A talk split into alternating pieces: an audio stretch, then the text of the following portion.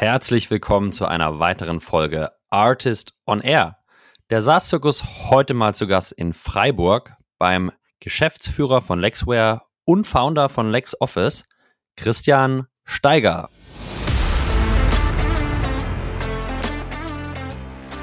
Heute verkaufen wir auch dort ja letztendlich eine Buchhaltungslösung. Und wie völlig anders wie im Was. Äh, wir werden ganz stark, und das ist so unser nächster Anspruch und, und unsere größere Vision ist dieser Beziehungsmacher, nennen wir das. Das ist genau dieses, wie arbeiten die denn zusammen? Wie sind heute schon Beziehungen? Wie können wir die digital stützen? Und natürlich dann aus diesen Datengrenzen heraus, dieses Core, was wir haben, Transaktionen, Buchhaltung, Rechnung, da haben wir strukturierte Informationen, plus diese Beziehungsgeschichten, da glauben wir ganz fest drauf, können wir zum digitalen Berater werden. Absolut beeindruckende Geschichte, die Christian zusammen mit Lexware an den Tag gelegt hat. Ende der 80er gestartet mit einer On-Premise-Lösung in der Buchhaltung zur Marktführerschaft gekommen und dann aber stetig den Innovationsdruck und die Innovationsnotwendigkeit gesehen. Christian erzählt sehr viel darüber, wie die das konzeptionell angehen und welche Strukturen und Frameworks er da anwendet. Ähm, erzählt natürlich, wie er es geschafft hat, mit der Transformation in SaaS hinein, neben dem On-Premise-Produkt mit LexOffice einen digitalen Player zu schaffen, wie er 200.000, ja wirklich 200.000 aktive Kunden damit gewonnen hat wo die Reise hingehen soll und wie er in diesem langen, in dieser langen unternehmerischen Journey seine Mitarbeiter und seine Teams kontinuierlich motiviert, um nicht stehen zu bleiben und auch heute wieder nach vorne zu schauen und die nächsten Transformationsschritte anzugehen. Das alles und noch vieles, vieles mehr gibt es in den nächsten 50 Minuten mit Christian Steiger und mit mir, Julius Göllner. Viel Spaß euch!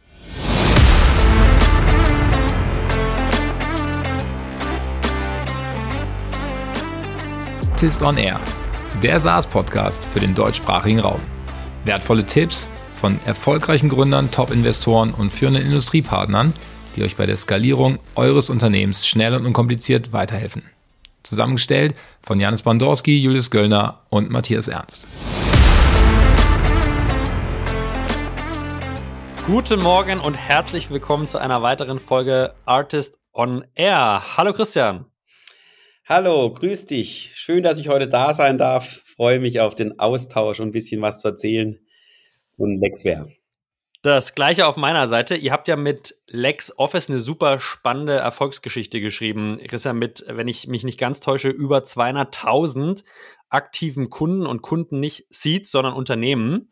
Ähm, um, um das ins richtige Licht zu rücken, glaube ich, müssen wir aber einen Schritt vorher anfangen, weil ihr seid ja nicht mit LexOffice gestartet, sondern ihr habt mit LexWare eine, eine sehr lange Historie und kommt aus einem ganz anderen Nicht-SaaS-Bereich. Vielleicht kannst du uns und unsere Hörer einmal abholen äh, und ein bisschen Hintergrund geben, was eigentlich eure beeindruckende Geschichte in Summe ist. Sehr gerne. Also die, die Lexware ist schon sehr lange am Markt. Also es ging so in den 80ern eigentlich schon los. Der, vielleicht erinnert sich der ein oder andere Hörer, Hörerin an noch die MS-DOS-Zeiten, wo es nicht mal ein GUI, also ein grafisches, grafisches User-Interface gegeben hat. Da ging die ganze Geschichte los. Und aus der heutigen Sicht hätte man, glaube ich, gesagt, in den 90ern dann, dass die Lexware so eine Art Blue Ocean geschaffen hat. Also das ist aus dem Markttheorien kommend, Red Ocean, Blue Ocean, ne? also ein Neues, äh, einen Wettbewerb ausweichen, was Neues schaffen, dieser blaue Ozean, dieser Blue Ocean, versus sich im Wettbewerb befinden. Weil Buchhaltung zu dem Zeitpunkt, ne, das gab es halt beim als Service, beim Steuerberater, Lohnbuchführungsbüros und so weiter, aber eigentlich gar nicht Software gestützt und schon gar nicht in einer gewissen Einfachheit. Und des, dessen hat sich ja Lexware verschrien, nämlich einfach machen. Und da sind wir auch Marktführer. Da gab es auch viele Player Markt, sind dann als Marktführer rausgegangen, so in den 90ern mit ein, zwei anderen Playern noch äh, und haben den On-Premise-Markt im finanzbuchhalterischen Bereich sagen wir mal, als Marktführer für die Zielgruppe, und das ist immer natürlich wichtig, für die Kleinst- und kleinen Unternehmen, also so als Hilfsgröße 0 bis 50 Mitarbeiter. Das ist so unser Sweet Spot, wie man so schön sagen würde, den wir da äh, versuchen, äh, äh, entsprechend nach vorne zu bringen und die Zukunft zu befähigen und zu begleiten. Ähm, und dann, ich sag mal so vor zehn Jahren oder fast schon zwölf, es war so 2010, also da war das Web ja nun jetzt wirklich nichts Neues an der Stelle, das, äh, das wissen wir, glaube ich. Ähm, aber es war noch acht Jahre vor dem iPhone, ne? das kann man auch sagen. ähm, da kam das dann, was du gesagt hast mit LexOffice, da kam dann diese Frage, ja, sind die eigentlich jetzt hier super erfolgreich? Und statt ein bisschen vor der, Aus, vor der Situation zu sagen, läuft doch und wie so oft, ne, der, der Erfolg von heute ist der Feind von morgen. Klingt immer ein bisschen bullshittig, aber es ist halt so viel Wahres dran. Man wird dann träge, man wird so ein bisschen, na, läuft doch, läuft doch, läuft doch, guckt nur noch auf den Wettbewerb, wird so zum roten Ozean, ne, die bringen eine Funktion, wir auch. Irgendwann nur noch Preis oder sowas. Das ist, das wollten wir natürlich nicht und haben uns entschieden, nee, wir müssen wir müssen da so einen, einen, anderen Startpunkt finden, was mit dem Thema Online einhergeht. Hatten schon verschiedene Versuche gemacht, die haben nicht so geklappt. Also mhm. wir haben gelernt, aus dem Bestehenden was Neues zu machen. Ist super schwer. Und ich sage immer gern dazu, nicht weil die Leute falsch sind, nicht weil das Geld fehlt oder sowas, sondern die Struktur ist ja darauf ausgerichtet, ein perfektes Business zu machen für das, was man heute bedient. Und dann so für Bestands- und Neukunden was zu machen, das ist schon so eine Aufgabe, die würde ich zum Beispiel nicht stellen, weil ich sie nicht äh, lösbar finde. Und so hat, hat, man sich damals entschieden zu sagen, wir schaffen eine neue Einheit. Und deswegen habe ich ein bisschen mit Blue Ocean, Red Ocean angefangen. Die, die ganze Einheit hieß dann wirklich Blue Ocean, um das gleich so in den Kopf zu setzen. Es geht darum, den Wettbewerb auszumachen, was Neues zu schaffen, neue Bedürfnisse, neue Märkte zu finden, wir, denen wir uns bewegen. Und so sind wir da nicht auch an den Start gegangen. Das heißt, wir haben uns von den nicht mehr in Abteilung gedacht. Ne? Das kennt man vielleicht etwas größere Unternehmen, die dann sagen, dann schickt man jede Abteilung, die Softwareabteilung, äh, Qualitätsmanagement, Vermarktung, Produktmanagement und so weiter. Leute da rein in so eine Art Projekt und dann machen wir da mal. Äh, hatten wir schon davor Auftrag gemacht und äh, unsere Lehren gezogen, ich will es mal so formulieren, und haben dann gesagt, nein, wir müssen das wirklich, ähm, wir müssen das anders machen und haben gesagt, diese Menschen, äh, ähm, starten quasi in einer eigenen Einheit, wo man auch reinwechselt oder halt neue, vor allen Dingen neue Mitarbeiter, Mitarbeiterinnen sucht. Aber es ist dann wirklich ein Wechsel, es gibt ja keine Abteilung und dergleichen. Und das war so mein Eintritt auch dann eben damit 2010. Ich hatte quasi eine Carte Blanche, könnte man sagen. Ich durfte ganz alleine sagen, wie geht's denn da in dieser ganzen Geschichte jetzt wirklich weiter? Das war für mich natürlich super, dieses Vertrauen zu haben. Vielleicht Klammer auf. Ich war davor schon mal bei Haufe und habe dann ein eigenes Startup gehabt und war quasi zurückgekommen. Der damalige CEO hat gesagt, äh, die Chance gebe ich dir hier nochmal, wenn du da Lust drauf hast. Und es war, weil er sicherlich wusste, was kann ich und was auch nicht. Äh, gehe ich zumindest stark, stark von aus, aber beziehungsweise in späteren Gesprächen natürlich auch bestätigt. Und somit konnte ich wirklich vom The Scratch loslegen. Da, mhm. da würde da würd ich mal kurz einhaken, weil ich glaube, das wird äh, das, die, die Geschichte für, für LexOffice und From the Scratch, wie sich das entwickelt, da würde ich gleich mal darauf drauf zurückkommen. Ich würde einmal noch vielleicht bei Lexware einhaken. Jetzt hattet ihr damals, wie du sagst, eine Geschäftseinheit, die war Market Leader, die war extrem erfolgreich, irgendwie im Segment 0 bis 50. Was war dennoch sozusagen der Gedankengang, nicht träge zu werden? Wo kam dieser Innovationsdruck her? Weil es gibt natürlich auch medial viele Beispiele, die das komplett verschlafen haben, äh, mit dem Ergebnis, dass die Unternehmen heute auch zum Teil gar nicht mehr existent sind. Wo kam dieser innere, diese intrinsische Motivation her, okay, wir müssen uns mit der aktuellen On-Premise-Lösung beschäftigen und wir müssen einen Schritt weitergehen? Absolut, also gut, super Frage, weil ähm, ich, ich glaube, ich habe sie jetzt ganz ein bisschen übersprungen, weil es ein Teil unserer DNA ist. Das klingt jetzt super mhm. banal, aber wir haben uns, und wenn man zurückkommt, bewusst oder unbewusst, ich glaube zum Teil auch unbewusst immer, und so hat, glaube ich, das Management-Magazin mal bei uns geschrieben, die Kannibalen aus Freiburg, also wir, dass wir uns selber lieber kannibalisieren, bevor es jemand anders tut. Äh, und wie gesagt, sicherlich immer bewusst nach Schema F.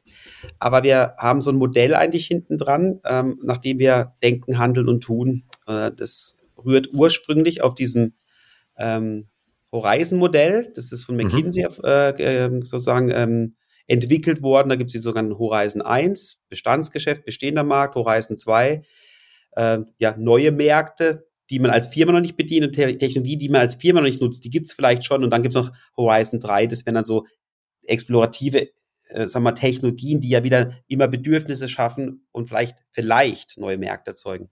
Ja. Diesen okay. Theorien, da glauben wir ganz, ganz, ganz fest dran. Äh, hat sich dann aber weiterentwickelt und wir, äh, das machen wir bis heute bei der Lexware, nämlich nach dem äh, von Geoffrey Moore, der das Zone to Win, das Buch geschrieben, wo er genau in so vier Quadranten denkt. Und das hilft enorm, um genau diese Frage zu beantworten, wie du auf Portfolien guckst. Und unser Portfolio ist, ne, ist ja super, dass man H1-Geschäft hat, mit, der nennt es äh, die Performance Zone. Und da geht es um Profit. Also da wird das Geld verdient. Mega wichtig, weil ohne ein H1 sage ich immer etwas klar, dann gibt es kein H2, H3, weil irgendjemand muss finanzieren oder man hat Investoren, aber wir sind Familienunternehmen. Das heißt, wir sind zur Innovation verdammt, könnte man sagen. Das ist jetzt negativ für aus, ich meine es nicht absolut positiv. Wir müssen es tun, deswegen tun wir es wahrscheinlich immer implizit ein bisschen, weil wir müssen es tun, weil wir fest dran glauben, langfristig ist kein Unternehmen oder Geschäftsführer erfolgreich. Und in diesem Zuge gab es eben einzelne Experimente schon, um einen neuen Horizont aufzumachen, nämlich diesen Horizon 3 oder wie der Geoffrey Moore nennt, die Inkubationszone. Also dort zu schauen, gibt es Potenziale, die, die man heute neu nutzen kann, aufgrund zum Beispiel neuer Technologien. Mit dem Ziel, in die Transformationszone alias H2 zu kommen, ähm, äh, wo dann die, eigentlich das Wachstum stattfindet, dieses Growth. Und Growth bei uns heißt immer Neukunden, Neukunden, Neukunden. Zum Beispiel gerade jetzt bei LexOffice, da kommen wir später vielleicht noch ein bisschen tiefer rein. Und wenn man jetzt sein heutiges Geschäft auf diese äh, drei wesentlichen Quadranten äh, äh, mappt oder abträgt, dann merkt man schnell, habe ich denn überall wirklich was am Laufen oder nicht? Und da war die Erkenntnis, da fehlt äh, ein bisschen was. Wir sind zwar sehr gut jetzt auch in, in Gewinnzone ohne Ende Profit, also davor in der Zeit vor zehn oder zwölf Jahren, aber äh, wir haben dieses, dieses, dieses neue Thema noch nicht besetzt. Wir leben gerade von super, von dem, was wir weiterentwickeln, was wir immer besser machen, immer noch mehr perfektionieren. Aber was Neues schaffen wir gerade nicht. Und gleichzeitig kam ja der, der, der Druck über dieses ganze Thema Online immer mehr rein. Wir haben ja auch gesehen, wie sich E-Commerce-Welten entwickelt haben, wie sich Portalenwelten, das war ja damals so diese Portlets und was es alles gab, so in den in den, äh, in den Zeiten, oder eigentlich schon nur da war es schon wieder rum, aber da ist ja schon ganz viel passiert gewesen in diesen Zeiten. Ganz viele Disruptionen haben wir gesehen in den einzelnen Branchen und, und, und, und Märkten. Und natürlich mussten wir uns mit beschäftigen und haben es ja schon mal getan und nicht so richtig, vielleicht ganz so erfolgreich. Wie gehen wir mit dem Thema online um? Was heißt denn online für Buchhaltung, für Finanzbuchhaltung, für Rechnung, all diese Themen? Und damals habe ich eine sehr gewichtige Entscheidung war, dann genau zu sagen, auch folgend dem Modell, wir brauchen eine eigene Einheit, eben diese Blue Ocean Einheit, ja. die nach eigenen Kriterien äh, arbeitet, im, im Sinne von, von Leadership, Management, wie, wie wir es jetzt immer nennen, nennen mag, also anders, wie das in so Abteilungsstrukturen läuft. Und nicht, weil besser, sondern weil es eine andere Aufgabe ist. Oft werde ich das gefragt. Ne? Wir nennen immer diese H1-Welt, ist für uns sind die der Zukunft Ermöglicher. Und die H2 sind die, die die Zukunft dann machen sollen.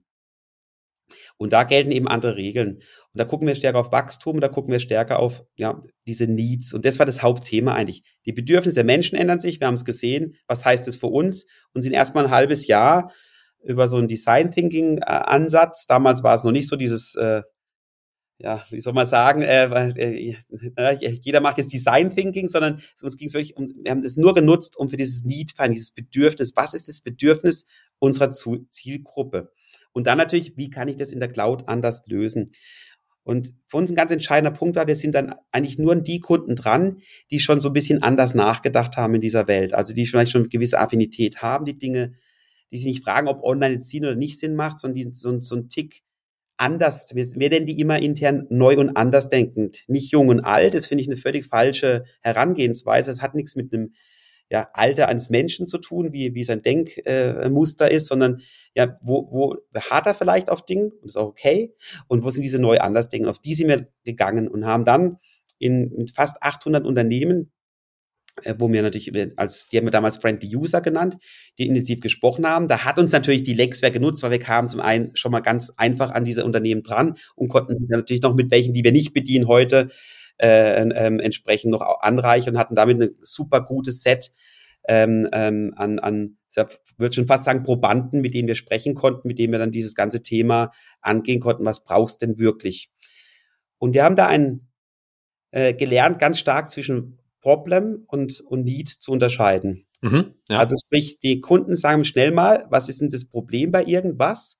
Weil, und, und, und wir müssen dann lernen, haben gelernt, müssen wir uns wahnsinnig konzentrieren zu gucken, wie lösen sie es denn heute und was ist das dahinterliegende Bedürfnis? So, so ist für uns Bedürfnis. Also Probleme kriegt man schnell gesagt, aber was ist das Bedürfnis hinten dran? Das ist dann deutlich schwieriger. Und äh, 2010 haben wir dann am e-, Ende dieser Iteration, wo wir so ein bisschen Strategie auch ausgearbeitet haben, wir haben das Scout Proof Deliver genannt, also in dieser Scout-Phase, in dieser Scout-Phase geht es nämlich um dieses Bedürfnis finden, äh, da kam dann für uns raus nach all diesen Gesprächen, dass die Unternehmen eins treibt und es ist es kein, kein, äh, ich sag's jetzt gleich, man sagt, wow, noch nie gehört, aber das, das war für uns der Need, nämlich, wo stehe ich jetzt und vor allem in der Zukunft. Und damals weiß ich noch, dann sind wir damit losgelaufen, sagen, na gut, wenn ich jetzt erstmal machen muss, so stehe ich jetzt, brauche ich halt Informationen. Und wir sind dann damals zur damaligen CEO, das weiß ich noch sehr gut, haben gesagt, wir werden mit einer Online-Rechnungstool eigentlich starten. Das war jetzt nicht so der, die Riesenfreude, die mir da entgegengeschwappt ist, weil alle haben gedacht, jetzt kommen die und finden so die Welt neu und was weiß ich. Aber es war halt erstmal so, ne, wir kommen eigentlich wieder da von unserer Core-DNA. Äh, und, und dann haben wir gesagt, der springende Punkt ist, und das, das spielen wir eigentlich bis heute, das Was ist nicht so entscheidend, wenn wir über Innovation sprechen. Wir machen keine Invention, wir sind ja nicht die Erfinder, sondern wir die Innovation machen. Wir wollen ja am Markt was erfolgreich machen. Das Was ist nicht entscheidend, es ist das Wie. Und ähm, ich glaube, ohne zu viel vorwegnehmen, wenn man heute LexOffice quasi nutzt und dagegen eine On-Prem-Software, und da gibt's nicht besser, schlechter. Es ist im Wie einfach anders. Die On-Premise-Software damals folgend dem Lexware-Claim, ne, einfach machen. Die T-Konten, wer das kennt, ne, soll haben buchen, musste eine andere vielleicht mit der Schule oder im Studium durch. Das kann ich dort sehr einfach. Und in der Lex, äh, LexOffice-Welt ist es, ich buche es schon für dich, weil wir die Nutzen der neuen Möglichkeiten, also Automatisierung, all das, was dann mit Online, heute wissen wir das, aber in der Zeit eigentlich machbar ist und natürlich auch die Welt so ein bisschen mitgetickert hat. Eine Frage hier, äh, Christian, um dazwischen zu gehen. Ich glaube, Lexware gibt es ja immer noch. Also die On-Promise-Lösung ist aktuell immer noch existent und aus meiner Wahrnehmung auch immer noch hochprofitabel für euch und auch immer noch äh, sozusagen einer der Red Oceans, die die Innovationsprojekte weiterhin finanziert, richtig?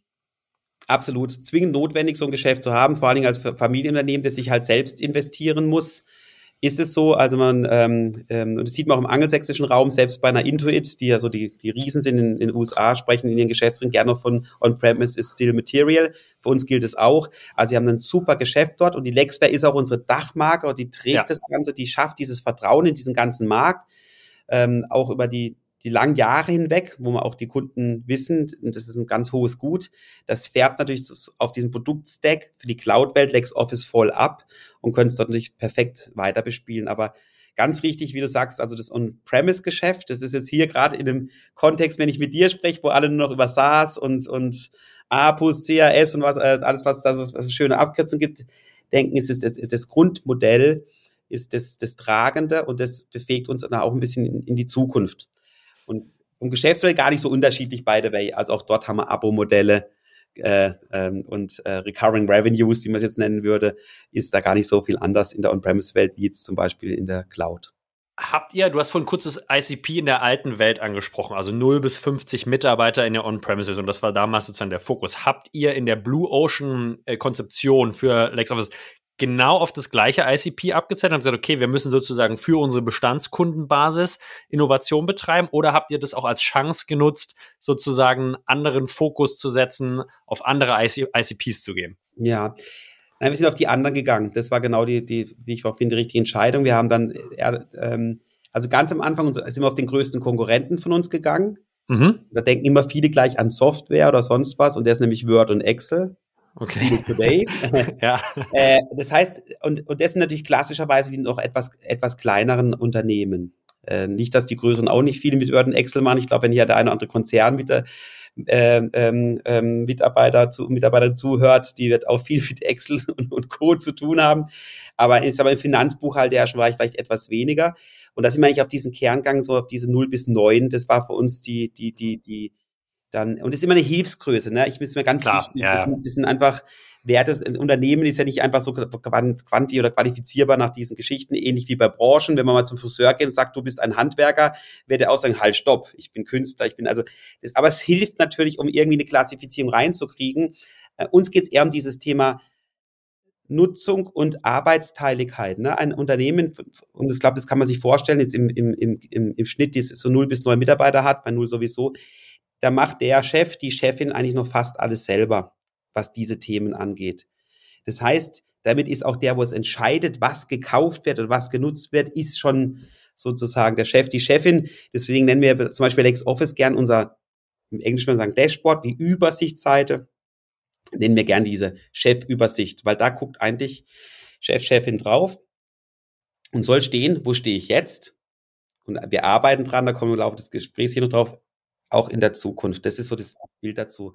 Und wir merken auch, die, das ist schon eine gewisse Unterschiedlichkeit ähm, in der Arbeitsweise, ne? einerseits die Arbeitsteiligkeit, andererseits auch, ähm, sagen wir mal, Kompliziertheiten, die kommen halt erst rein, wenn das Unternehmen größer wird. Stichwort Kostenstellen, Stichwort Rechte-Management, man will dann doch nochmal das dedizierte haben, dann hat man vielleicht andere Lieferketten hinten dran, Supply Chains und so weiter. Das geht dann schon so los bei den bis 50 und danach kommen eigentlich dann so diese, wie wir jetzt so im, äh, ähm, im, im Vermarktungsding sagen würde, die ERP-Lösung, wo so projektiert wird. Da sind wir nicht unterwegs, haben andere Lösungen in, in der Haufe Group, aber nicht bei Lexware. Äh, da sind wir nicht unterwegs. Wir werden da auch wieder in dem im Online-Business äh, auch auf diese Kernzielgruppe uns, da haben wir die DNA, da kommen wir her, die verstehen wir über Jahre sehr, sehr gut, kennen wir die Verhaltensmuster. Da werden wir auch erstmal bleiben und das noch weiter ausbauen eher. Also auch eine LexOffice wird sicherlich äh, äh, sich vergrößern. Ob das für diese Zielgruppe dann auch LexOffice ist, das ist ja eine andere Diskussion dann nochmal. Ne? Weil, ja. wie gesagt, auch die unterscheiden sich dann wieder und haben haben andere Bedürfnisse. Wir sagen immer Kontext, weil sonst werden diese Lösungen, das ist dieser rote Ozean am Anfang des Gesprächs, immer mächtiger. Ne? Die bauen eine Funktion, dann baut man das alles ein und irgendwann hat der Selbstständige, der eigentlich schnell seine Information will, plötzlich eine Oberfläche und Funktionalitäten, die, die nur verwirrend ist. Vielleicht dann man sagen, schön das Produkt kann, aber braucht halt kein Mensch. Ne? Das ist so die, wie eine Waschmaschine, äh, die man heute neu kauft und hat 14.000 Programme. Man braucht halt äh, 60 Grad, glaube ich, für, für Weiß und 30 oder 40 äh, für Farbende äh, oder die Fernbedienung des TVs ist ja auch ähnlich, ne? dass äh, kein Mensch weiß, was all diese Knöpfe oder Farben bedeuten, an, aus, link und äh, ähnlich ist es dort, aber der Experte, und es geht mit Unternehmensgrößen mit, braucht vielleicht ein paar andere Bedürfnisse und damit auch mehr Einstellungsmöglichkeiten.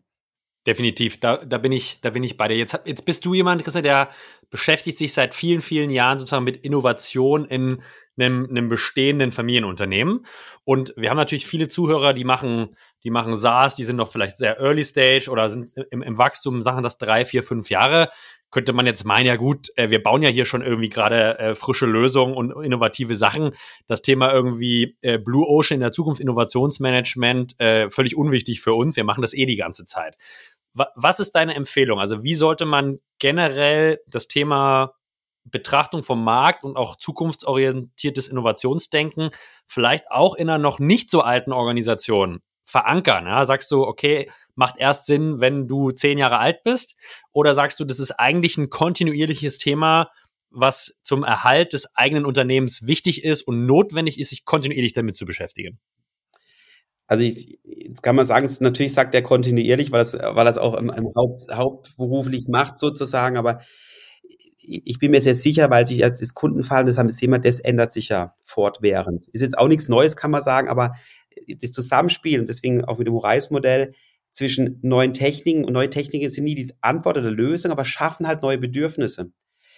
Und wenn man da nicht mitgeht und gut versteht, wann ist der richtige Zeitpunkt für seine Lösung, seine Zielgruppe wieder zu adaptieren, wieder zu ändern, anzupassen, dann glaube ich, ist man ziemlich schnell äh, in diesem Markt auch wieder rausgeschossen. Gerade als Startup ist, würde ich ja noch mehr, sagen wir mal, die Fühler ausstrecken. Warum?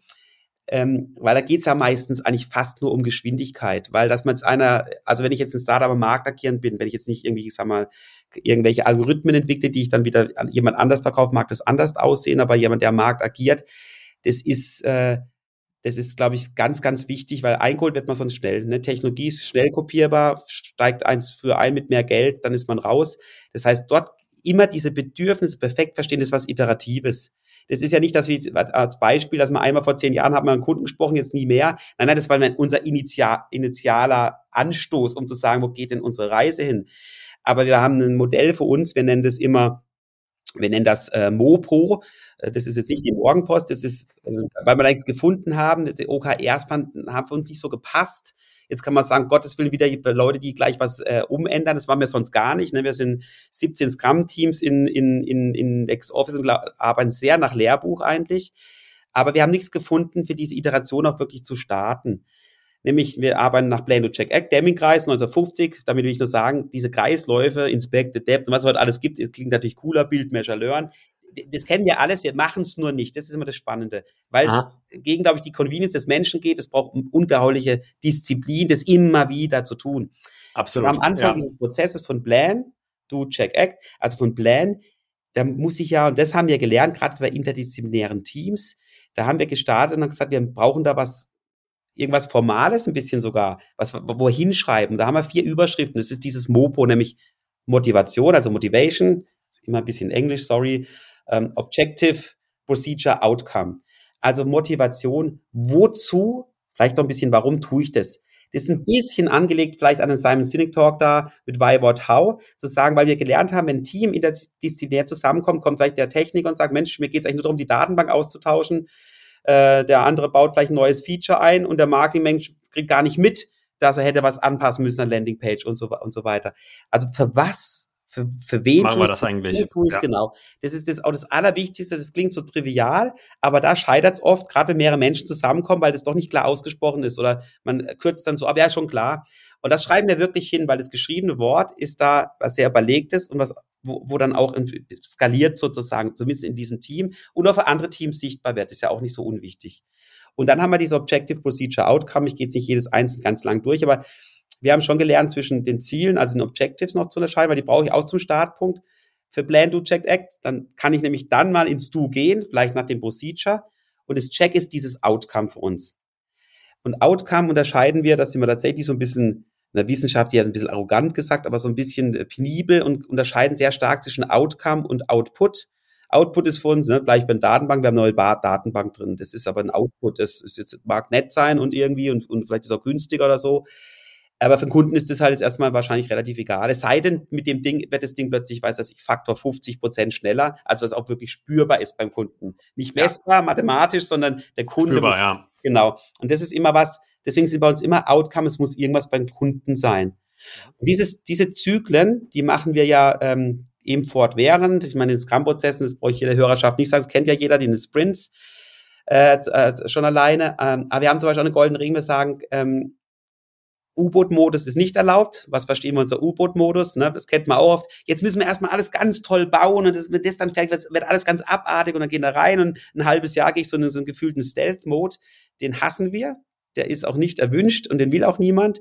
Wir sagen, es muss nach zwei Sprints muss spätestens irgendwas zum Kunden, zu den Kunden sichtbar sein. Das muss nicht immer was Implementiertes sein neigt man der Softwarewelt dazu, dass man immer gleich muss mega Feature muss sein. Muss live gehen, ja, genau. Ja. Nein, das meinen wir damit nicht. Das kann auch irgendein Paper-Ding sein. Das können auch, ja, PowerPoint-Prototypen sein. Ich sage jetzt bewusst nicht eins von den Tools. Also irgendwas, sehr kompatibles, wo ich mal checken kann, ich habe mit Kunden gehabt, erste Interaktion wieder gestartet. Und das ist dieses, auf deine Frage, immer wieder am Kunden sein. Habt ihr, Christian, ein super spannender Punkt, habt ihr eine innovative Kundengruppe, ich sag mal wie so ein Panel, mit denen ihr genau solche Sachen kontinuierlich verprobt? Ähm, also ja, so Pioneer, Pioneers, die das gerne auch mit euch machen? Nur zum Start, das waren diese 800, dann haben mhm. wir da ein bisschen länger weitergemacht, würde ich also unsere Erfahrung muss man die dann irgendwann, sagen wir mal, refreshen. Oder ja, die war Weil die Nase voll. Gott, läuft man Gefahr natürlich dann, äh, die mitgestaltet haben, ge gewissermaßen nicht mehr so die, die, die Reibung zu haben. Wir haben wir das Glück, dass wir ähm, durch das vielleicht auch, wie wir arbeiten, extrem viele Kunden haben und haben nicht mehr diese eine Gruppe von Friendly oder sonst was, sondern für jegliche Fragestellung suchen wir uns dann entsprechende Cluster aus der Gesamtheit raus. Und wir haben das, auch das Glück, dass unsere Kunden sind sehr responsive. Das heißt, wenn wir da was fragen, kriegen wir immer schnell Antworten. Und wir können schnell skalieren. Das heißt, wir machen, manchmal reden wir vielleicht nur mit zehn, mhm. die wir immer im Panel so einfach reinholen aus unseren Kunden, addieren vielleicht mit welchen noch nicht Kunden, sonst ist mir auch wieder so äh, in, in nur einer Denkweise drinnen. Aber wenn wir irgendwas gemacht haben, um zu checken, kommt es an, ist es für uns halt sehr einfach, in so einen, ja, entweder einen A-B-Test zu machen oder einfach, wir nehmen einfach 500 Kunden raus lassen das uns in einer Five-Star-Bewertung zurückspiegeln. Äh, und dann heißt es aber auch nicht, auch ganz wichtig, es muss alles fünf Sterne haben, wie bei Amazon. So gucken wir nicht, weil manchmal, und das ist ein bisschen die Blue Ocean-Denke, die immer noch da ist, gibt so zwei spannende Tools. Das eine ist das EASK, also Eliminierung, äh, Reduktion, Steigerung, Kreierung, auch wieder ein Viereck, immer sind alles Vierecke, kann ja nichts dafür, ähm, und eine strategische Kontur. Und die strategische Kontur nutzt du ja, um zum Beispiel deinen Wettbewerb abzutragen und zwar in, zum Beispiel, stellen wir uns jetzt mal vor, auf der X-Achse du irgendwelche Funktionen, die suchst dir selber aus, je nach Business, wo du halt hast. Also kann aber sowas sein wie Preis, Mobile, ähm, wie arg davon, dann einzelne Features und dann nimmst du die Y-Achse auf einer fiktiven Indexwert, von mir ist 0 bis 10 jetzt, kann ja. 0 bis 5 sein. Irgendeine Indexierung. Du legst die ab. Und strategisch Kontur ist dann, wenn du abträgst und das auf einen Wettbewerb mal tust, aus deiner persönlichen Sicht wirst du merken, die hängen alle auf derselben Linie rum weil es der Rote Ozean ist, hat sich schon mega angeglichen. Es ist praktisch alles MeToo, wird man wahrscheinlich in der Sprache bei uns sagen. Und das ESK hilft jetzt zu sagen, dieses Quadrat zu sagen, was eliminiere ich, was steigere, was kreiere ich, was, was äh, lasse ich vielleicht auch weg. ähm, um eine divergierende Kurve zu dem Wettbewerbskurve zu haben. Weil nur dann würde ich zum Beispiel Geld investieren, wenn ich das sehen würde, dass das wirklich so ist. Da muss ich daran glauben, können die das und so. Aber dann sehe ich, okay, ich mache nicht einfach genau dasselbe, ja. Wie ich jetzt schon habe. Und das, das sind solche Geschichten, die, die helfen dann halt einem auch so ein bisschen, ja, Tool gestützt, wenngleich man es immer selber ausfüllen muss, wie, wie, wie muss ich mich denn da im Markt bewegen und was lasse ich denn vielleicht auch weg? Und da gehört ja auch mal ein bisschen Mut dazu, ne? Dinge, Dinge äh, auch wegzulassen. Beispiel bei uns, eine, eine BWA kriegst du im LexOffice so nicht. Das wäre war eigentlich schon, wo wir gestartet haben, hat das jede, jede Software gemacht. Weil wir sagen, ja. wir wissen, was die brauchen. Das siehst bei uns auch nur als ein Beispiel. Ich will keine, keine Marktwerbung jetzt machen, aber dass man versteht, warum ist das so. Wir haben genau ein Chart in LexOffice.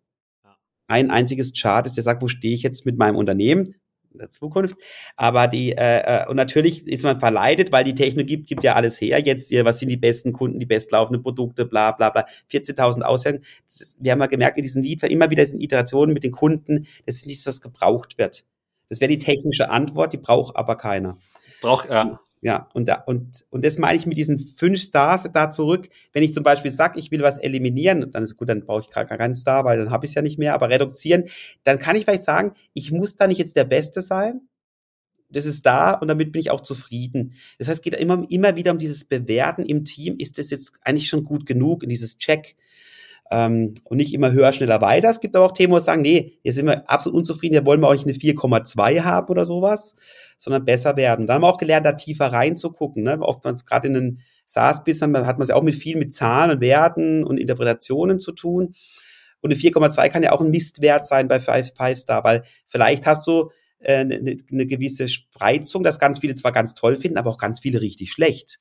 Ja. Und dann setze ich vielleicht mit dem Thema wieder auseinander, auseinander, aber immer kommend aus diesem Mopo, was wollte ich denn erreichen, damit es nicht in so eine gefühlte Interpretationsbeurteilung kommt, das kann ich schon sehr empfehlen und das machen wir eigentlich durchgängig.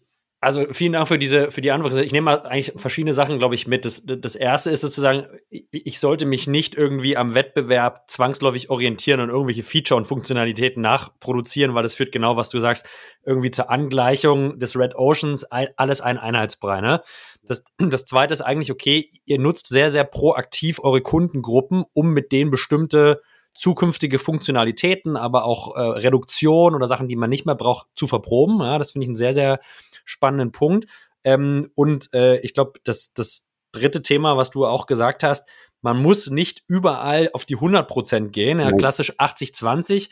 Ähm, also bei manchen Themen reicht wahrscheinlich 80 Prozent, äh, und priorisiere vernünftig und entscheide dich, wo sind wirklich die Werttöpfe, die, die Value Pools, in die ich reingehen sollte, wo der Wettbewerb vielleicht auch noch nicht drin ist, weil das wirklich die Innovation bringt, vorausgesetzt, das Bedürfnis des Kunden das, ist vorhanden. Genau, ja? genau. Der, ob der Wettbewerb drin ist, aber genau das muss diesen Bedürfnis des Kunden treffen. Und wir machen auch jedes Jahr von so ein Leitmotiv immer, nachdem wir immer hinterherlaufen. Das, das hilft manchmal auch. Also jedes Jahr dann ein bisschen, also das, das Grundmotiv bleibt, wo stehe ich jetzt in der Zukunft, aber so Leitmotive und ein Beispiel dazu, was du gerade gesagt hast, so ist dieses, äh, es geht nicht um 100 Prozent erreichen, sondern das, was man tut, perfekt machen. Und eins, das jetzige Leitmotiv heißt gerade für dieses Geschäftsjahr, ähm, the details are not the details, they make the product. Äh, ich bin so ein bisschen Möbelfan, gebe ich zu. Das ist von Ray und Charles Eames, also nicht von mir. Ähm, und, und warum ist uns das wichtig? Das kann man natürlich interpretieren, das heißt ja man jedes Detail. Nein, das ist nicht gemeint, sondern da, wo wir was tun, da bitte auch auf die, die Details achten. Ja. Und das ist, glaube ich, früher kannte man das so als Pareto-Prinzip, aber ich glaube, gerade im SaaS-Business, wo ich ja online so viele Möglichkeiten habe, alles Mögliche messbar zu kriegen und so weiter, kann ich wirklich gucken, was sind diese kleinen Stellschrauben in, in vielleicht einem sehr kleinen Feature, die aber genau diesen Unterschied dann letztendlich ausmachen. Ähm, und das ist so, glaube ich, ein ganz wichtiges Learning auch für uns. Das, und da müssen wir auch immer wieder an selbst an die Nase fassen, wir da noch hinterherlaufen. Und es scheint, äh, ja, Christian, als wenn ihr das gar nicht so schlecht macht. 200.000 aktive Kunden jetzt, um mal den Bogen zur, zur LexOffice zu, äh, zu bekommen, das ist schon eine Hausnummer, ähm, äh, muss ich sagen. Ähm, jetzt ist natürlich die alles entscheidende Frage, how? Ja, also wie habt ihr das, wie habt ihr das äh, geschafft? Klar hattet ihr sicherlich mit Lexware eine sehr, sehr starke Brand schon am Markt in dem Bereich, die euch sicherlich geholfen hat. Mhm. Ähm, aber äh, äh nichts gibt's geschenkt, deswegen vielleicht kannst du uns mal abholen, wie, wie funktioniert eure Growth Engine? Was sind, was sind die Geheimnisse, um 200.000 aktive Kunden wirklich zu akquirieren? Also ich, ich glaube, so wahnsinnig viel Geheimnisse sind es, glaube ich, gar nicht. Also diese Secret Source, die wir da alle immer suchen, ich hätte sie ja auch gerne. Aber das, was wir gerade besprochen haben, das klingt jetzt wieder ein bisschen so banal, aber es ist wirklich dieses konsequent vom Kunden kommend. Das heißt nicht immer machen, was der Kunde sagt. Das muss ich schon daheim genau mir überlegen. Das ist eine, eine ne? also wir haben schon auch eine Produktstrategie, die wir dann verfolgen, aber das, was wir gemacht haben, immer wieder beim Kunden widerspiegeln. Dann nicht vergessen, gerade in den, in den SaaS-Business, das ist ja gerade die Chance, die wir auch sehen, ist das ganze Ökosystem bei LexOffice drumherum. Und Ökosystem jetzt nicht einfach nur als API gedacht, bitte, sondern wie sehen wir das denn? Wir sagen, der Unternehmer, der Unternehmer ist bei uns im Zentrum.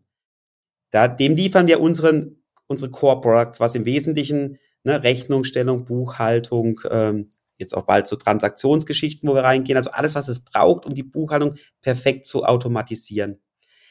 Aber der arbeitet ja heute schon mit ganz vielen anderen Protagonisten zusammen, zum Beispiel den Steuerberater, die Steuerberaterin. Ja. Ganz elementar. Und die sind auch wieder, helfen schon, ob ich viel verkaufe oder nicht, weil wenn der Steuerberater, Steuerberater nicht sagt, das ist okay, das Produkt, ob er empfiehlt, ist immer eine ganz andere Qualifikation sozusagen, dann brauche ich in dem Buchhaltungsmarkt, werde ich schwer haben. Beispiel, dass wir GOBDs äh, zertifiziert sind, ist ganz wichtig, auch für die Steuerberater. Das würden die bei uns ja gar nichts machen. So recht ist, das ist ja, geht gar nicht, weil die wollen ja auch protokolliert sein. Was habe ich getan, was nicht, nur als ein Beispiel. Und mit LexOffice haben wir 50.000 Steuerberater, Steuerberaterinnen registriert auf dem System, die mit Mandanten arbeiten. Riesenpotenzial natürlich, das noch zu vermehren, nämlich pro Steuerberater mehr Mandanten, ist ja klar. Das ist nur da ein, mal, ja. Da gehe ich mal direkt rein. Nutzt ihr diese Multiplikatoren in irgendeiner Art und Weise aktiv? Also habt ihr ein aktives Channel Management, Partner Management, Incentivierungssysteme, dass die für euch weitere Kunden bringen? Ja, also wir haben, wir haben äh, ein spezielles Team, das sich genau diesen, diese, diese, diese Beziehung Mandant, Steuerberater, also ich guck, bin, bin auf dieser Beziehungsebene, äh, weil wir wollen ja auf dem Steuerberater gar nichts verkaufen und wir lieben die Steuerberater, weil sie die Best Friends von unseren Kunden sind. Also das, das ist ja ganz klar. Aber da haben wir dediziert Teams drauf mit dediziert Budgets, die genau diese Zielgruppe sozusagen aus unserer Sicht äh, sozusagen ähm, LexOffice näher bringen. Also da laufen auch, das machen wir sonst gar nicht. Da haben wir auch Leute draußen, aber nicht als Sales, sondern mehr als Consultant, zeigen, was ja. ist denn wirklich möglich? Wie kann ja. ich denn digital auch mit einer Kanzlei werden? Und natürlich gucken wir dann, wie kann es am besten mit LexOffice funktionieren? Weil in der Kanzlei, da erzähle ich jetzt kein Geheimnis, da haben wir natürlich eine ganz klare Datev als Platzhirsch mit 80 Prozent und noch Edison und so, aber im Wesentlichen reden wir hier von Datev, das genutzt wird in, in, in dieser, dieser Zielgruppe. Also für uns ja auch wichtig zu verstehen, wenn du mit LexOffice arbeitest, lieber Steuerberater, lieber Steuerberaterin, was brauchst du denn dann in deinem System weiter? Und was wiederum kann man in LexOffice auch machen? Solche verschiedene Interaktionen zwischen den beiden, die können, glaube ich, wir schon gerade online sehr gut abbilden. Also ob es mal Dateiaustauschformate sind. Jetzt könnte man sagen, gibt es doch Dropbox und Co., aber ne, wir reden ja. hier von einem Bereich, wo natürlich extrem reguliert ist. Da ist es vielleicht nicht so zu empfehlen, jetzt irgendein, irgendein System zu nehmen. Äh, zumindest wird es sehr schwer mit dem Steuerberater dann, mit der Steuerberaterin.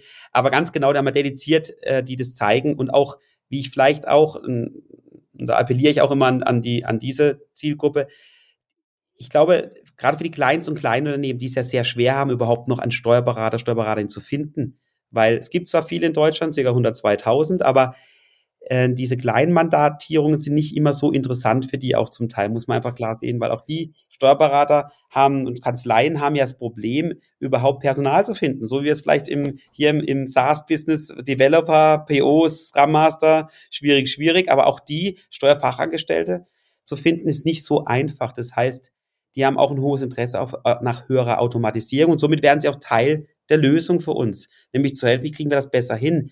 Weil wir, was wir den Steuerberater bieten wollen auf Dauer, ist, die richtigen Beratungsanlässe zu schaffen. Das ist ja die Strategie auch von LexOffice. Ja. Dort das kann, ja. Kann ich total unter, kann ich, kann ich total unterschreiben. Ich habe selten so viele äh, Abfra äh, Absagen bekommen persönlich für zusätzlichen Umsatz wie von Steuerberatern. Ja, also äh, äh, wirklich verrückt. Klar, auch bedingt durch Corona. Ähm, ich würde noch mal kurz sozusagen zurückkommen auf die die Growth Engine allgemein. Also du meintest sozusagen ja okay, immer kontinuierlich vom Kunden denken. Absolut gekauft. Ich glaube, das ist eine wesentliche Grundvoraussetzung, sowohl wenn man startet, dass man seine ICPs und Buyer Personas wirklich versteht und definiert, als auch das kontinuierlich zu machen. Äh, Steuerberater als Multiplikatoren ins System einbeziehen, nehm, kau kaufe ich auch. Nichtsdestotrotz frage ich nochmal sozusagen jetzt ganz konkret von, von null Kunden auf, auf, auf 5000, ja? Also wie habt ihr das, wie, wie sieht diese, wie sieht diese Growth Engine aus? Und vielleicht ist es auch gar nicht, wie du sagst, Secret Source, sondern wirklich ein stabiles, äh, ein stabiles Execution Game. Aber mhm. äh, wie habt ihr es geschafft, dieses Segment 0 bis 10 Mitarbeiter proaktiv zu bespielen, dass ihr so eine, so, solche beeindruckenden Wachstumszahlen hinbekommen habt? Ich muss aber tatsächlich noch die anderen Partner kurz nennen, da gehen wir schnell drüber. Gerne. Es ist, ja, es ist, weil wir von Anfang an, also die erste Version sozusagen, wenn man von Version überhaupt sprechen mag im SaaS-Business, von LexOffice war gleich zum Beispiel ein Online-Banking, würde man es heute nennen, oder, okay. oder Multibanking. Ohne das brauche ich da nicht raus. Das ist auch ein ganz integraler Bestandteil, weil ne, jeder Beleg hat eine Transaktion, umgekehrt nicht. Oder mehrere Transaktionen sogar.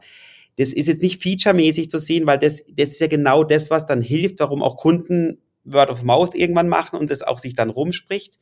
Und das andere war, wir sind schon ganz stark dann in die ganz üblichen Themen rein. Wir sind, am Anfang war es ganz stark wirklich sehr. Also jetzt nichts, muss sagen, wo kam Wahnsinnsideen, Google jetzt hier äh, äh, zu werben, das ist schon noch ein mächtiger Kanal. Dann machen wir natürlich wie alle anderen auch, das ist ja mal auch sichtbar, da kann man Systrix, was ich was nutzen, um, um mal zu messen, diese ganzen SEO-Themen. Aber eben diese Player drumherum, ab die haben wir uns stark bemüht. Wir sehen auch jeden Partner, wie zum Beispiel E-Commerce-Anbieter, Zeiterfassung und so weiter, sind für uns ja auch Schaufenster. Ne? Wenn du auf eine andere SaaS-Lösung gehst, wirst du ein LexOffice sehen. Das sind ja alles Schaufenster, die zusammengehören. Wir gehen jetzt an so Coaches dran, die unterstützen dann nochmal insgesamt, nicht, nicht Produkt erklären, sondern überhaupt, wie mache ich denn Business, so LexOffice Coaches, ähm, ein bisschen so äh, Akademie liegt bei, auch in der Haufe Group be begründet, auch da gibt es ja. aber genau dann, wie steuere ich, wo stehe ich jetzt in der Zukunft? Das ist immer noch das Spiel. Also wie kriege ich denn die Kunden dahin? Und natürlich in den ganzen äh, Marketing-Geschichten ist es auch, auch wir. Ne, man sieht ja immer so, alle Welt guckt halt auf Startups und die, die was haben, wurde wieder geraced und wie hoch und tralala. Wichtig, wichtig, das will ich gar nicht sagen, aber auch die, die, sag mal, traditionellen Unternehmen ist ja nicht so, die investieren ja schon auch. Definitiv. Neues Geschäft. Das ist halt ja. nie, das kriegt halt nie ein Announcement, ne? weil kein Mensch spricht halt über einen, Invest in jetzt irgendwie, keine Ahnung, auch ein großer Konzern vielleicht so tätig ist, sei denn, hat ein Startup gekauft, dann wird es wieder besprochen. Also die ganze Welt guckt auf diese Startups-Geschichten. Machen wir auch, wir haben ja auch Aktionen, aber nicht vergessen, auch das ist zum Thema Wachstum. Wir haben circa jetzt ein bisschen weniger, leider Krieg, Corona und Co., aber 550.000 Gründungen im Jahr. Davon sind zwei bis drei Prozent Startups. Mhm, ja. Aber der Bass da draußen ist genau auf diese zwei bis drei Prozent, die ähm, wahrscheinlich jetzt auch gucken, wo stehe ich in der Zukunft, vielleicht eine andere Strategie verfolgen, nämlich Exit und nicht so stark und äh, Fundraising. Aber dagegen haben wir natürlich ganz, ganz viele Gründer, die, die werden oft leider vergessen die wirklich, das, die, das sind die, die, wenn ihr in die Stadt geht, die dort die Läden haben. Das ist das, die vielleicht zu die euch nach Hause kommen, euch den Schrank reparieren oder, oder wenn ihr äh, euch die Haare schneiden lasst, ist es bei mir nicht so spannend, aber äh, es gibt halt all diese, ne, diese, die, die, die, das ist die, das ist diese Masse und auch die gucken wir natürlich auch ganz stark.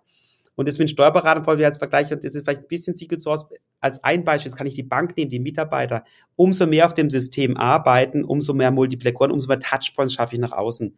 Zum Beispiel der Mitarbeiter, haben Lohn, Lohn ähm, Software von Haus aus und Bram, aber jetzt auch full in, in der Cloud. Und da können Mitarbeiter ihren Payslip direkt abholen. Das ist mhm. für alle, die in, in größeren Unternehmen arbeiten, so ein No-Brainer. Aber ja, das ja. hatten die bisher nicht. Ne? Und auch dort ist es langsamer, findet Veränderung statt. Dadurch, dass wir sehr früh native Apps äh, investiert haben, also es gibt klassisch Android iOS, auch LexOffice, und zwar nativ und nicht in so einer, wie wir finden, einer anderen Lösungsform, sag ich mal so, sondern so, dass sich das auch wirklich diese Convenience wieder voll bedingt. Jetzt kann man sagen, ja, das ist jetzt also, äh, das ist wirklich keine neue Erkenntnis. Mobile First hat Google irgendwie, weiß ich, 2.6 schon gesagt und wir äh, oder 2, äh, 2.16, was weiß ich, jetzt ist halt alles AI First. Aber in, wieder mit der Zielgruppe auch gehen, was braucht die denn jetzt gerade? Ähm, und wir sehen jetzt zu so den Shift langsam in, in die Mobile-Welt, die ja wie wir alle äh, äh wissen, 2007 das Licht der Welt erblickt hat, in diese, zumindest diese Smartphone-Area. Und äh, ich, ich glaube, das gehört auch dazu. Das ist nicht so hart, hartes Marketing, was ich jetzt gerade sage, so welche Keywords gehe ich denn und so weiter, sondern äh, genau dieses Verständnis auch wieder am richtigen Zeitpunkt äh, zu sein. Das ist uns, glaube ich, mehr oder weniger gut doch äh, gelungen. Und dann hat natürlich auch in den letzten Jahren sicherlich nochmal katalysatorische Effekte gesehen, gerade durch Corona. Da waren wir jetzt nicht negativ betroffen, sondern eher äh, ähm, ne, dass sich die Märkte ein bisschen verändern. Wir hatten es ja gerade drüber, Steuerberater schwerer zu finden. Dann, dann ist es ja gut, dass man sich jemand zumindest um die Buchhaltung kümmert. Ich brauche ihn ja immer noch für die Gestaltung, für Beratungsfragen, aber halt nicht nicht mehr für das ganze drumherum. Vorgelagerte. Und, mhm. wir sehen schon, ich will es mal so sagen, das bitte jetzt nicht als Marketing, weil wir haben nicht so viele also die Churn bei uns ist jetzt nicht, weil jetzt alle, äh, alle diese Kunden in, in einziges Dilemma gelaufen sind. Ich glaube schon, dass die Unternehmen, die meist noch länger da sind, die sich damit auch beschäftigen, nämlich ihr Unternehmen im Griff zu haben. Wo stehe ich jetzt und in der Zukunft?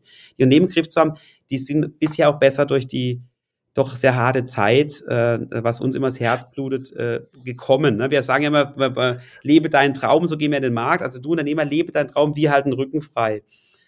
Und es ist nicht so einfach, immer den Rücken frei zu halten mit einer Buchhaltung, sondern die, die ganzen Hürden, Regulatorik, der Staat, jetzt gerade vor kurzem auch einen Post gemacht zum Thema Arbeitsvertrag, zurück zum Papier oder ne, es gibt äh, verschiedene ähm, Arbeitsagenturen, die, die raten ja tun nicht ab von der Selbstständigkeit. Das ist das, wo uns ja, ja, äh, wo wir sagen, das kann nicht sein. Wir wollen doch, wir müssen doch, wir müssen dir doch helfen, weil wer sind denn die Schnellen? Wer hat denn adaptiert in diese ganzen und jetzt auch wieder diesen schweren Zeiten? Das sind ja nicht die Konzerne, die werden gerettet. Ich bin jetzt ein bisschen polemisch, ne? Die Lufthansa, da kommt der Staat.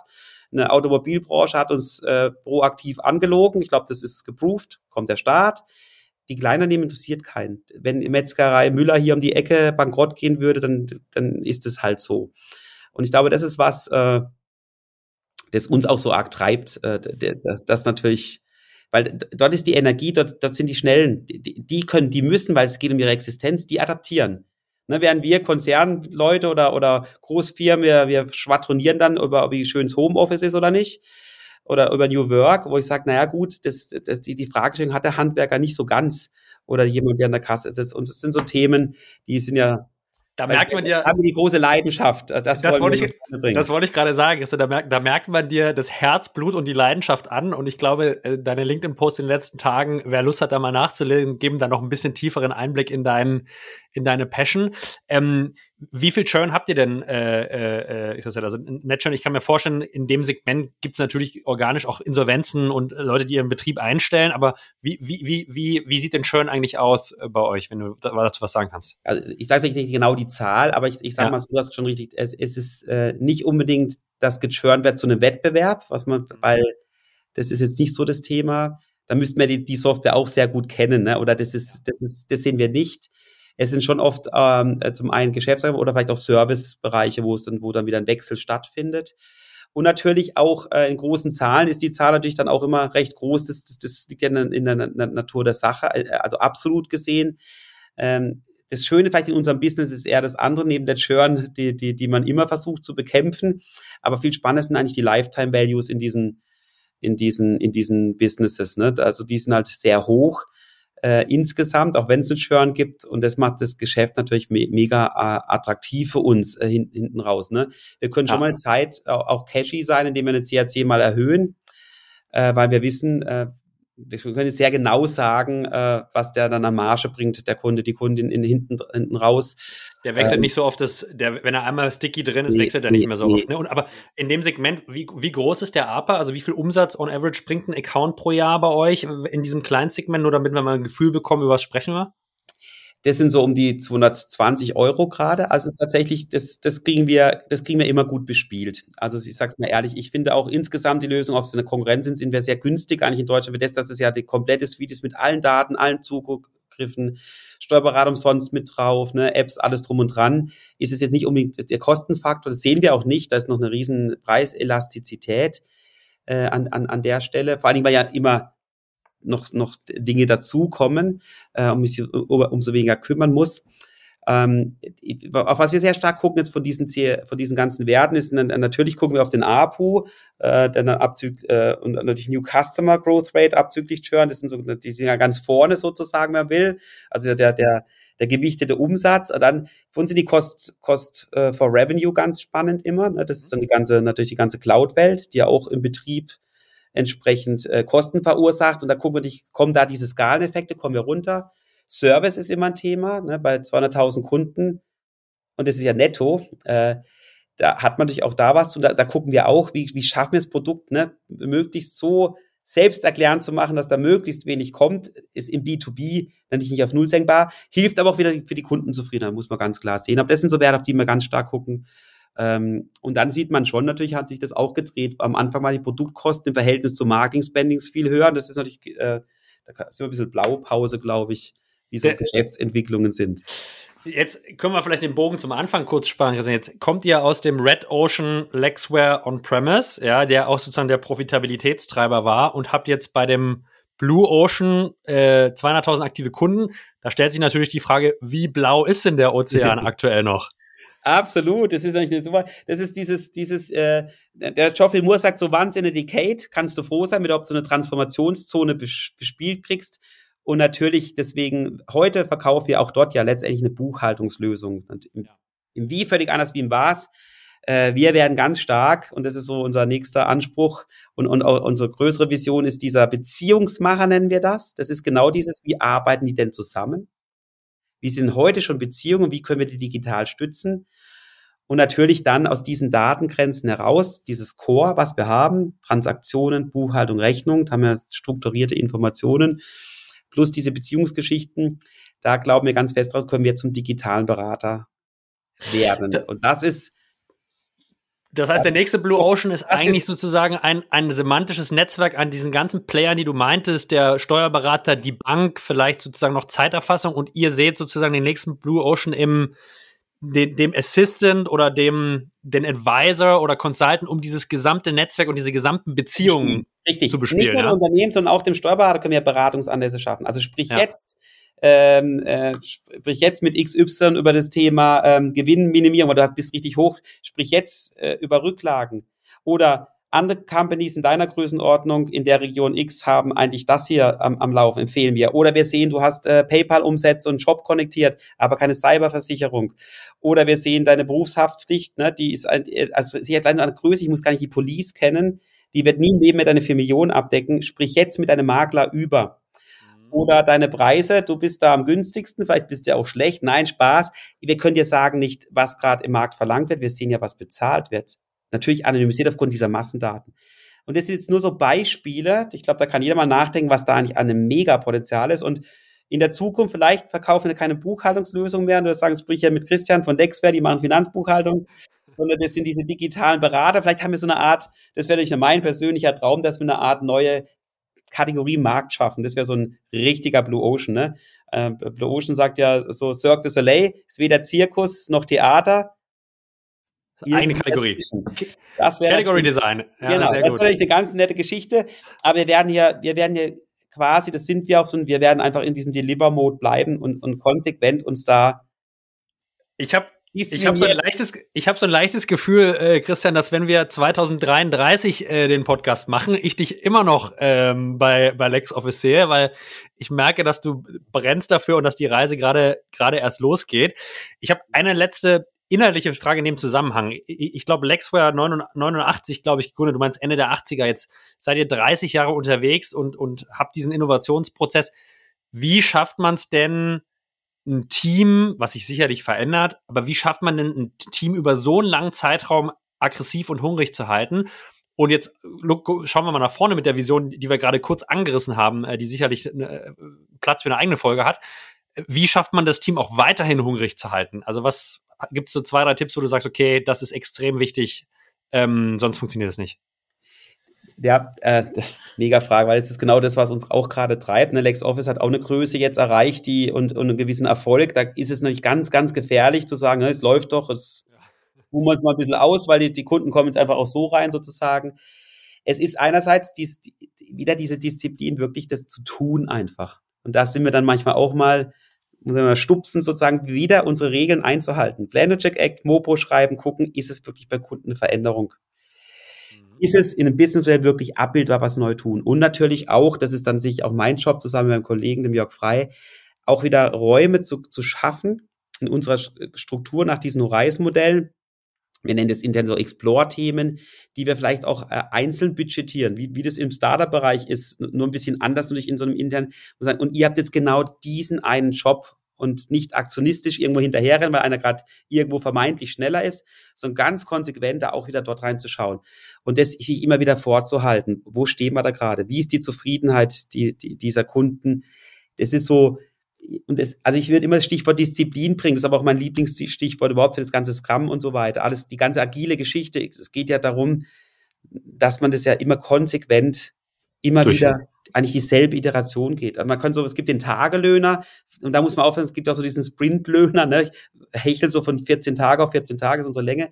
Und da auch mit der Vision, ja klar, man guck mal, darum geht's eigentlich. Du hast gerade gesagt, wenn, wenn, wenn wir es schaffen, das zu entfachen, dass wir sagen, hey, jetzt geht's erst richtig los, jetzt haben wir auch diese gewisse Grundstock an Masse, um überhaupt unsere Vision real werden zu lassen. Ne? Sonst könnte ich jetzt irgendwie draußen rumrennen, ich erfinde Beamen, äh, wenn ich das schaffe, äh, äh, disruptiere ich die Reisebranche, aber es ist halt, ist halt nicht machbar. Aber wir sind jetzt an so einem Punkt, wo wirklich diese Dinge, und jetzt muss man natürlich wieder gucken, wie schaffen wir das und, und so zeigen, guckt mal, das lieben Kunden, das sehen die als Rückenfreier. Und so Menschen suchen wir da ja auch. Ich kann keine Haltung von Menschen äh, so bestimmen. Ich kann, ich kann eine Struktur anbieten. Ich kann eine, eine Reise anbieten. Wir sind auch nicht die, die äh, eimerweise Purpose über die Menschen schü schütten, sondern wir sind die, wo sagen, guck mal, dafür stehen wir. Willst du daran mitarbeiten? Hast du Lust drauf? Und darüber wieder ein bisschen Hungrigkeit zu generieren. Das wäre so das, das Bild. Also das heißt, äh, nochmal kurz für mich zusammengefasst, natürlich braucht man eine Vision, die haben wir kurz angerissen und man braucht, glaube ich, äh, zweitens ein paar Frameworks, ähm, wie, wie man zu dieser Vision kommt. Da haben wir heute drüber äh, gesprochen. Und was du dann aber sagst, ist, Frameworks sind schön und gut, äh, um, um überhaupt den Leuten ein bisschen Sicherheit zu geben, dass die Reise zu der Vision stattfindet, muss man diese Frameworks, die man wählt, dann auch wirklich sauber und diszipliniert exekuten. Super, genau so. Cool, also äh, das, äh, das war sehr, sehr inspirierend und auch vielen Dank für, für die wertvollen Tipps im Vorhinein, äh, Christian, wir, wir packen die Konzepte auch mit in die Show Notes. Das war äh, sehr spannend. Ich hatte ein sehr lesensreiches äh, Wochenende, äh, muss ich muss ich sagen. Ähm, ich habe natürlich eine abschließende Frage hier bei Artist on Air. Äh, wenn äh, es jemanden der Zuhörer mal nach Freiburg verschlägt zu euch, wo sollte er unbedingt mal essen gehen? Dinner, Lunch, Frühstück, je nachdem, was dir gerade so in den Sinn kommt. Wo, wo muss man unbedingt mal hingehen? Oh, ich kann ja keiner, würde ich jetzt ja alle anderen schändigen. Die, ich will ja sagen, in Freiburg kann ich euch sagen, und es liegt vielleicht an diesem Badener Land, hier ist ja Weingebiet, du kannst ja gar nicht wirklich schlecht essen gehen. Ich, äh, ich will jetzt gar nicht eins, und das meine ich echt ernst, weil das ist das Gute, wir haben ja so eine, so eine Region, die ist natürlich stark von Wein geprägt und ich glaube, wer Weinmenschen kennt, äh, jetzt kann man sagen, elitäres Volk. Nein, das ist nicht, das sind Genussmenschen diese Winzer. Das heißt, äh, ich kann einen, äh, Franz Keller empfehlen äh, zum Essen gehen, ein bisschen außerhalb. Wer es eher studentisch mag, geht in die, ins, ins Vorderhaus, super leckeres Schnitzel. Ähm, äh, wer ein bisschen mehr Geld ausgeben war, kann in die Löwengrube, bin ich auch mal gerne. Äh, da gibt's dann und also es gibt's, es ist wirklich so, es ist sehr schwer schlecht zu essen. Ich habe ein paar jetzt genannt, da kann man mich auch mal treffen sozusagen, aber ich, ich es ist wirklich äh, eine schöne Geschichte. Wenn man das badische Essen, meine ich jetzt. Wenn man die, die Weltauswahl ist wahrscheinlich in Berlin besser, aber badisches Essen hier ist wirklich wir, wir, wir verstehen, dass du hier in diesem Fall äh, aufgrund der Lokalität auch ein bisschen zur Neutralität verpflichtet ja. bist. Ja, potenzielle Kunden auch. ich, ich, hör, ich höre das raus, aber ich glaube, es waren ein paar gute, äh, gute Empfehlungen dabei und es ist auch, äh, äh sage ich mal, erste Mal hier im Podcast, dass wir sozusagen nicht eine eindeutige Empfehlung bekommen. Das nehmen wir einfach mal, nehmen wir jetzt einfach mal so hin. Äh, Christian hat mir hat mir riesen Spaß gemacht, äh, das Gespräch. Ich freue mich auch, dich äh, am 6. Oktober zu sehen, nämlich auf dem ähm, Fintech-Panel, nämlich zu den The Modern Needs, äh, The Needs of the Modern CFO, wo wir irgendwie äh, wirklich darüber sprechen, okay, was, was braucht denn ein, ein CFO äh, in Zukunft? Wie, wie, wie kann man das gestalten? Wie kann man das enablen? Ähm, und natürlich dich in Persona mal zu treffen. Ähm, hat mir riesen Spaß gemacht. Ich bedanke mich ganz herzlich für deine Zeit und äh, ja, freue mich, freue mich aufs nächste Mal, würde ich sagen. Ja, ich, das, das gebe ich äh, super gerne zurück und auch dich, dich persönlich zu sehen. Wir haben uns ja tatsächlich bisher nur hier in, in, in den virtuellen Räumen getroffen.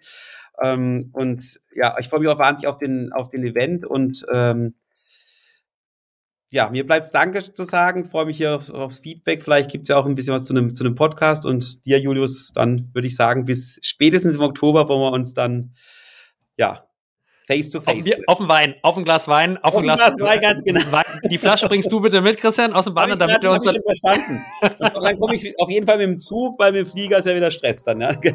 Das stimmt. In dem Sinne, allen eine produktive Woche. Vielen Dank und das war's von uns. Ciao, ciao.